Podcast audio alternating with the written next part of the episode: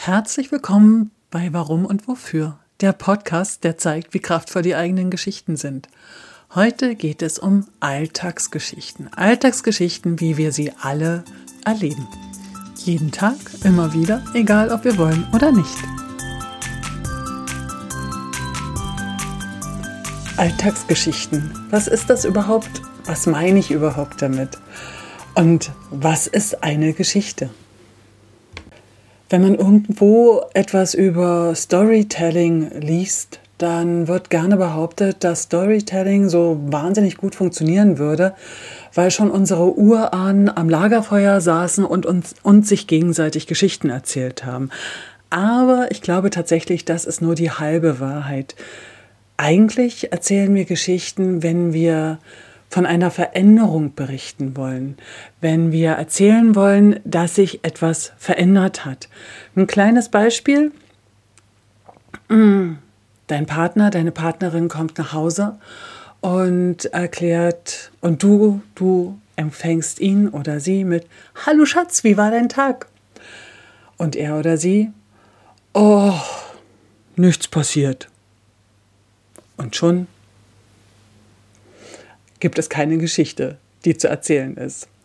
Und am nächsten Tag die gleiche Szene, wieder, oh, hallo Schatz, Tag, wie, äh, wie war denn dein Tag? Und dein Partner oder deine Partnerin erzählt, weißt du was, die Heiderose, die hatte Geburtstag und die hat drei Kuchen gebacken. Einer war leckerer als der andere. Mensch, die war immer für mich das absolute Mauerblümchen. Grau und still in der Ecke hat sie gesessen.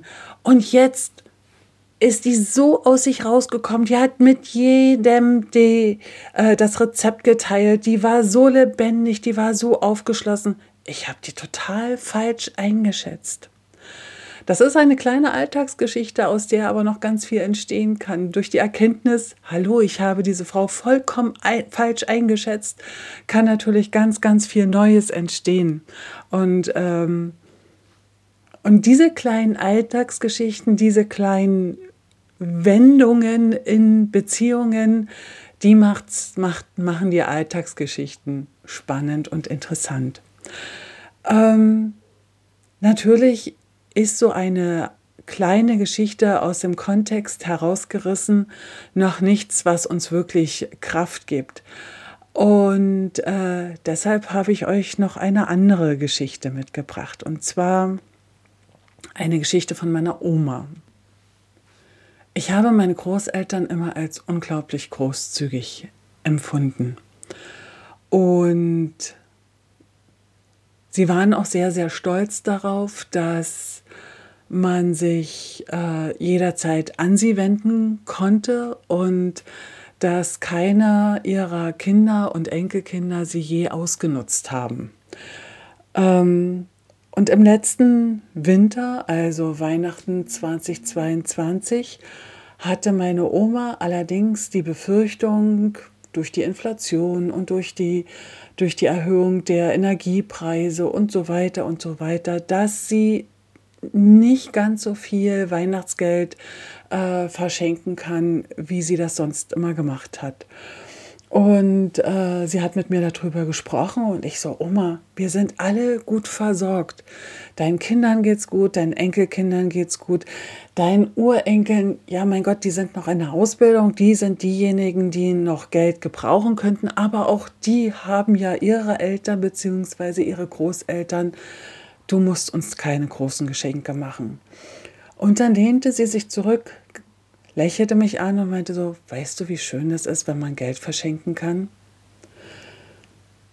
Meine Großeltern sind Flüchtlinge aus Schlesien.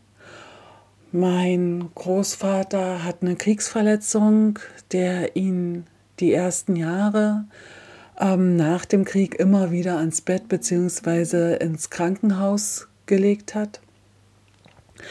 Und meine Oma arbeitete gefühltermaßen 24 Stunden am Tag. Dadurch, dass sie Flüchtlinge waren, hatte sie ihr soziales Umfeld verloren. Und da sie Bauern waren, gab es letztendlich immer nur im Spätsommer Geld oder Einnahmen. Und irgendwann war das Geld halt alle in den ersten Jahren. Mein Opa war im Krankenhaus, meine Oma ging zur Bank, um sich Geld zu borgen und ist weggeschickt worden. Und ähm, mit den Worten, ja, den Einheimischen würde ich es ja geben, aber sie kenne ich ja nicht.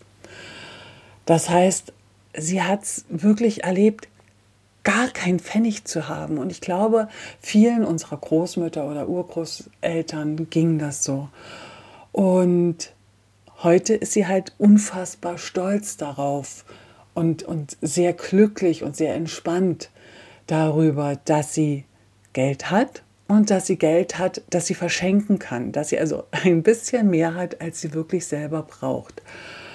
Und ihr ist dieser, dieser Hintergrund sehr bewusst. Also ihr ist sehr bewusst, warum sie gerne Geld verschenkt. Ähm, ich erlebe es allerdings in meinen Warum-Workshops immer wieder, dass den Menschen oft nicht bewusst ist, warum sie tun, was sie tun, warum sie manche Dinge unheimlich glücklich machen und andere Dinge ähm, sehr traurig machen. Und warum manche Dinge gut klappen und andere wieder gar nicht. Was meiner Oma gelungen ist und äh, warum ich glaube, dass ihr diese Geschichte ähm, so eine Kraft gibt und so eine Freude macht, ist, dass sie ihre eigene Geschichte quasi umgeschrieben hat. Oder mh. Hm, wenn man sich die großen Geschichten anguckt, also die Blockbuster und, äh, und großen Romane, dann ähm, kommen immer wieder die gleichen Figuren darin vor. Es gibt immer einen Helden, es gibt meistens ein Opfer, es gibt immer einen Bösewicht und es gibt immer einen Mentor. Diese vier Rollen sind sehr klar voneinander getrennt und jeder hat seine Aufgabe. Ähm, der Held zum Beispiel ist meistens ein Durchschnittsmensch und ähm, hat ein Problem, ein großes Problem, das er nicht alleine lösen kann. Und genau hier kommt dann der Mentor ins Spiel. Der Mentor ähm, hat einen Plan, wie man das Problem vom Helden lösen kann. Und er hat immer so eine Vogelperspektive, die er einnehmen kann, so dass er dem Helden gute Ratschläge geben kann. Das Opfer allerdings ist bedingt durch die äußeren Bedingungen, äh, kann es sich nicht entfalten und ähm, ja, braucht die Hilfe vom, vom Helden.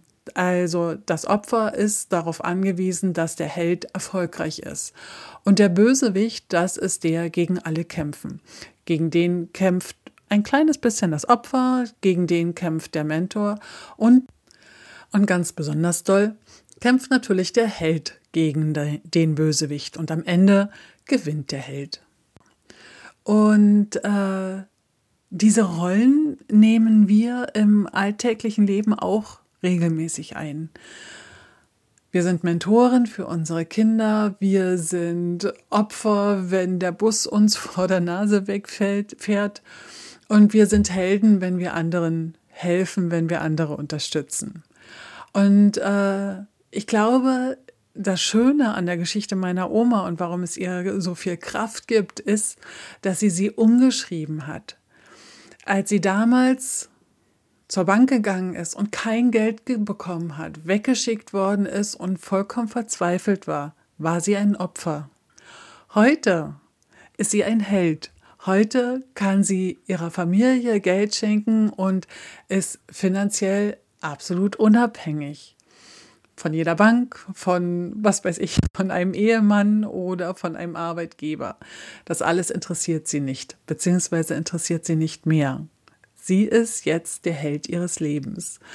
Und genau diese, diese Wandlung ist das, was ich so inspirierend finde. Und diese Wandlung möchte ich dir mitgeben. An welcher Stelle benimmst du dich noch wie ein Opfer? Wann siehst du die, die äußeren Umstände als, als Grund für dein Nicht-Weiterkommen oder deinen nicht vorhandenen Erfolg? Wann benimmst du dich wie ein Opfer? Ganz, ganz ehrlich. Und was braucht es, damit du die Geschichte umschreiben kannst? Was braucht es, dass du der Held für deine eigene Geschichte wirst? Du kannst es werden, das auf jeden Fall. Davon bin ich ganz fest überzeugt.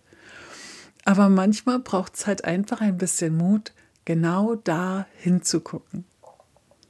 Ich hoffe, ich konnte dich mit dieser Folge wieder ein kleines bisschen inspirieren. Ich hoffe, es hat dir Spaß gemacht und du wirst auch nächste Woche wieder dabei sein, wenn es um weitere Alltagsgeschichten geht.